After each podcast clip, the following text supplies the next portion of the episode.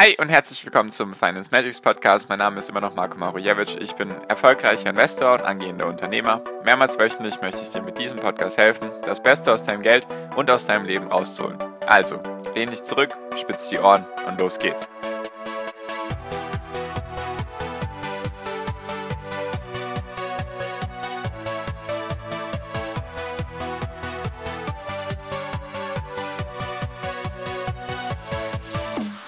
Hi und herzlich willkommen zum Finance Magics Podcast. Wir sind heute bei Folge 255 und heute möchte ich mit dir darüber reden, sind wir aktuell in einer Blase? Also könnte es bald krachen und wieder einen Crash geben oder oder oder wie ist da aktuell die Lage, weil die Börsen erreichen immer mehr ihre alten Rekorde wieder beziehungsweise machen neue Rekorde. Ist das alles so gesund? Was spielt da gerade alles mit rein? Was ist der aktuellste Stand an sage ich mal, Einflussfaktoren, die die Kurse gerade treiben oder senken. Genau, darüber möchte ich gerne mit dir reden, weil auf die Frage, ist das jetzt eine Blase oder ist das jetzt noch gesund, dieser Anstieg von den Kursen, kann ich dir keine genaue Antwort geben. Was ich dann immer versuche zu machen, ist, ich schaue mir einfach die ganzen Daten an und die ganzen Sachen, die wichtig sind für die Kurse und versuche dann meine Entscheidung daran zu treffen. Genau, und deswegen habe ich mir gedacht, ich teile einfach mal mit dir die Sachen, die aktuell gerade passieren, die gerade wichtig sind, also die sozusagen dafür sorgen, dass die Kurse gerade steigen oder fallen. Also sozusagen immer mit, was spricht dafür, was spricht dagegen, beziehungsweise die aktuelle Lage einfach. Genau. Genau, also, manche fragen sich vielleicht, egal ob sie jetzt noch nicht so lange dabei sind, jetzt an der, als Investor oder beim Investieren, fragen sich jetzt vielleicht, hm, wir haben jetzt neue Rekorde erreicht oder fast neue Rekorde überall, also SP 500, Nasdaq sowieso schon die ganze Zeit, der Dow Jones auch. Der DAX fehlt zumindest nicht mehr viel bis dahin. Jetzt fragen sich vielleicht viele oder besonders die am Anfang, ist das jetzt normal? Kann man da von einer Blase sprechen? Weil das Ding ist ja auch, wenn du neu anfängst oder neu angefangen hast in den letzten Monaten, dann hast du halt nicht einen riesen Puffer an Prozenten oder an Rendite, die du dann ja sozusagen aussitzen kannst, also wenn es dann mal runtergeht. Deswegen fragen sich da vielleicht viele, wie ist da aktuell die Lage. Und vielleicht auch für die Leute, die jetzt neu, neu dabei sind, denken sich, hey, das ist voll normal, dass man da jetzt, was weiß ich, wie viele Prozente Rendite macht. Vielleicht haben einige März, April angefangen und stehen jetzt bei, weiß nicht, 30, 50, 70, 100 Prozent und fragen sich, ob das normal ist oder denken, dass das normal ist. Und da wollte ich einfach mal ein paar Gedanken mit dir teilen. Also, was spricht aktuell dagegen? Was auch oft genannt wird, ist dieses ganze Thema, es gibt neue Corona-Rekorde, also es gibt immer mehr Infizierte, besonders in den USA, die kriegen das irgendwie nicht gebacken. Europa sieht teilweise auch schlecht aus, also wie kann das denn sein, dass da ja vom zweiten Lockdown gesprochen wird oder teilweise ja schon von der dritten oder vierten Welle? Wie kann das denn sein, dass da die Kurse einfach weiter steigen oder zumindest nicht eingebrochen sind?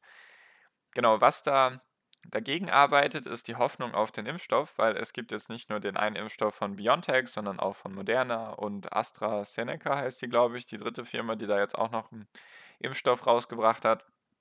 Das ist einfach die Hoffnung, wenn da mehrere Impfstoffe auf den Markt kommen nächstes Jahr, dass da eben dann Impfungen großflächig stattfinden können. Zum Beispiel BioNTech und Pfizer, die ersten sozusagen mit dem Impfstoff, die haben jetzt schon eine Beantragung bei der FDA gemacht und da soll jetzt sogar schon ab dem 11. Dezember diesen Jahres soll jetzt schon mit den Impfungen begonnen werden. Also Wahnsinn. Was ein Tempo auf jeden Fall ist auch der schnellste Impfstoff, der jemals produziert wurde. Also Wahnsinnsarbeit von den ganzen Leuten, die dahinter stecken.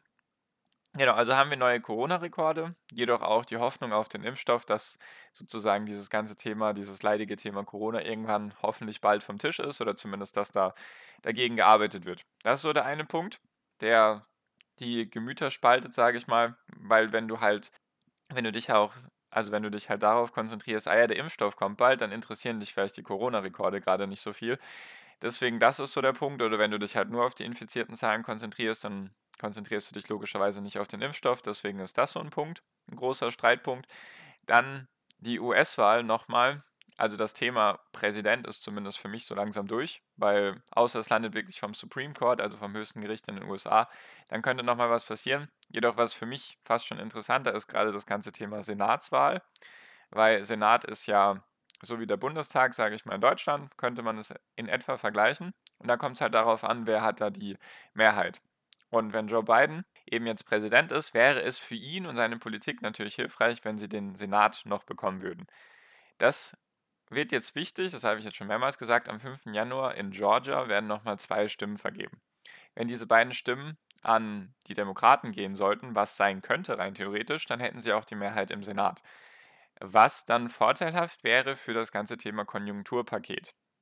Genau darum geht es jetzt auch noch. Das ist ja auch immer ein wichtiger Punkt. Also es sind natürlich US-Nachrichten, nur die betreffen dann halt meistens die ganze Welt oder die Börsenwelt vor allem. Und wenn der Senat an die Demokraten gehen sollte, dann könnte es sein, dass die Demokraten ein Konjunkturpaket in Höhe von 2,2 Billionen Dollar aufsetzen. Im Gegensatz dazu wollen die Republikaner, oder zumindest der Chef der Republikaner im Senat hat gesagt, ja, er redet eher von 500 Milliarden. Das wäre ein Viertel bzw. ein Fünftel. Das ist ein Riesenunterschied. Deswegen, wenn der Senat zum Beispiel an die Demokraten gehen sollte, wäre es sehr einfach oder einfacher, dieses Konjunkturpaket auf den Weg zu bringen. Und das könnte halt wirklich einen massiven Schub nochmal für die ganzen Unternehmen und so weiter geben und auch natürlich für die Aktienkurse.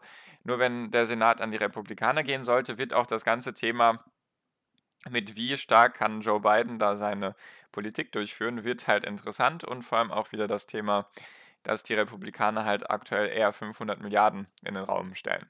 Das ist eben ein interessanter Punkt, der zu beachten ist, der sehr wichtig wird am 5. Januar, da ist die Stichwahl.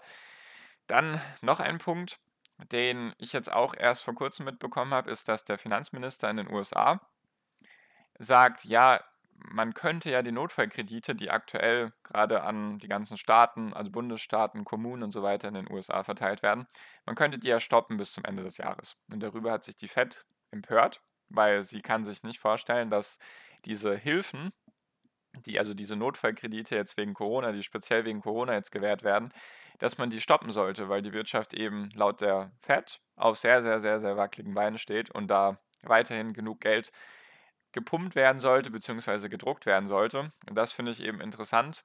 Also das sind jetzt auch wieder so zwei Sachen, die da mit reinspielen, weil es könnte halt sein, versuchen wir mal die Punkte zu verknüpfen, wenn das Konjunkturpaket nicht von den Demokraten sozusagen auf, die, auf den Weg gebracht wird, sondern sagen wir mal, die 500 Milliarden werden verwendet, dann könnte es sein, dass die Wirtschaft in den USA im ersten Quartal 2021 schrumpft.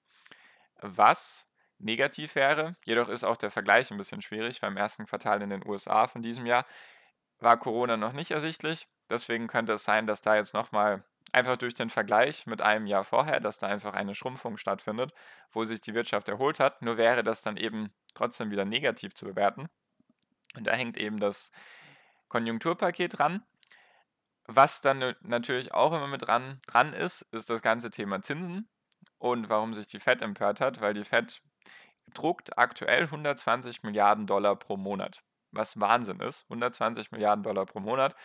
Und auch die EZB möchte da, ich glaube, ihr aktuelles Programm von 1,3 Billionen Euro möchten sie oder soll jetzt zumindest am 10. Dezember, hat die EZB-Chefin gesagt, soll da nochmal ein neues Paket auf den Weg gebracht werden. Deswegen könnte es sein, dass diese Summe von 1,3 Billionen auf 2 Billionen steigt.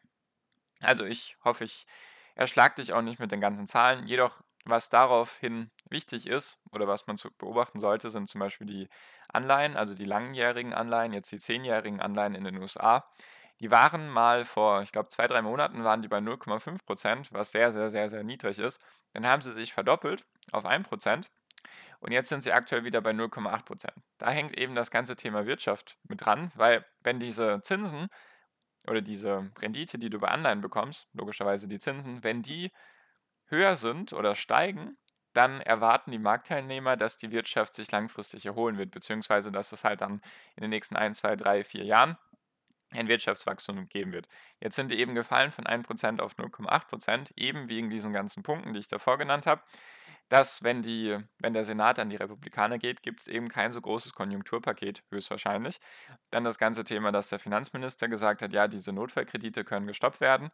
Darüber hat sich die Fed empört, weil sie eben, oder weil die Befürchtung besteht, dass die US-Wirtschaft im ersten Quartal schrumpfen sollte. Und das wäre dann eben ein schlechtes Zeichen, langfristig gesehen, erstens für die Anleihenzinsen und natürlich auch für die Wirtschaft. Also wie du siehst, sehr, sehr, sehr, sehr viele Punkte, die da gerade mit reinspielen. Also eigentlich, ich habe jetzt noch zwei Punkte, aber jetzt erstmal zusammengefasst, der Punkt ist, Wir haben die Notenbanken, die weiterhin Geld drucken möchten, die sozusagen weiterhin Notfallkredite zur Verfügung stellen möchten. Dann haben wir jetzt aber das Problem, dass die Politik da eventuell vielleicht ein bisschen dagegen arbeiten könnte. Eben kommt darauf an, wer kriegt den Senat und was denkt sich der Finanzminister, wenn er sagt, ja, die Notfallkredite können gestoppt werden, geht es der US-Wirtschaft schon so gut, dass man das machen könnte. Also das spielte alles mit rein. Und was jetzt auch wichtig ist, es gibt einen Wilshire 5000 Index. Ich hoffe, ich habe den Namen einigermaßen richtig ausgesprochen. Das ist sozusagen ein Index, vergleichbar mit dem SP 500 Index oder mit anderen Indizes. Und dieser Index ist ein Index, den sich Warren Buffett sehr gerne anschaut, als Indikator für, sage ich mal, die Aktienmärkte. Und zwar geht es da um das Verhältnis, wie viel sind die Unternehmen in diesem Index wert im Verhältnis zum BIP. Also, wenn jetzt die Unternehmen da zum Beispiel 20 Billionen Dollar wert sein sollten und die US-Wirtschaft macht 20 Billionen Dollar, dann ist dieser Index sozusagen bei 100 Prozent, beziehungsweise nicht ganz bei 100 Prozent, sondern dann halt 1 zu 1. Und der liegt aktuell bei einem neuen Rekord hoch. Also, wenn ich das jetzt richtig verstanden habe, beträgt der 175 Prozent des BIPs. Heißt also, sagen wir mal, das BIP beträgt 20 Milliarden, dann ist dieser Index, ich habe es jetzt nicht nachgeschaut, wie wie viel die Unternehmen genau drin wert sind. Nur laut dieser Berechnung müssten die Unternehmen irgendwas zwischen 40 und 45 Milliarden, äh, Billionen, sorry, Billionen Dollar wert sein. Was ein neuer Negativrekord wäre, weil dieser Index noch nie so hoch war. Jedoch, um jetzt wieder die andere Seite der Medaille zu betrachten, wir befinden uns aktuell in einer Rezession. Heißt, die Wirtschaftsleistung in diesem Jahr ist relativ niedrig, beziehungsweise nicht vergleichbar mit zum Beispiel im Jahr 2019 in dem die USA nochmal sehr stark gewachsen ist. Deswegen, wir haben halt jetzt im zweiten Quartal und im dritten Quartal hatten wir halt sehr starke Rückgänge in der Wirtschaft und das verzerrt halt dieses Bild wiederum nach unten. Weil du setzt ja BIP zu den Aktienkursen. Und wenn die Aktienkurse sozusagen schon die Zukunft vorwegnehmen, mit Impfstoff und mit EZB und FED, die weiterhin Geld in den Markt pumpen, dann steigen die Kurse, jedoch hat sich die Wirtschaft noch nicht erholt. Deswegen sieht das jetzt so aus nach einer Disbalance. Also wie du siehst, es gibt von jeder Medaille immer zwei Seiten, die man einfach betrachten sollte.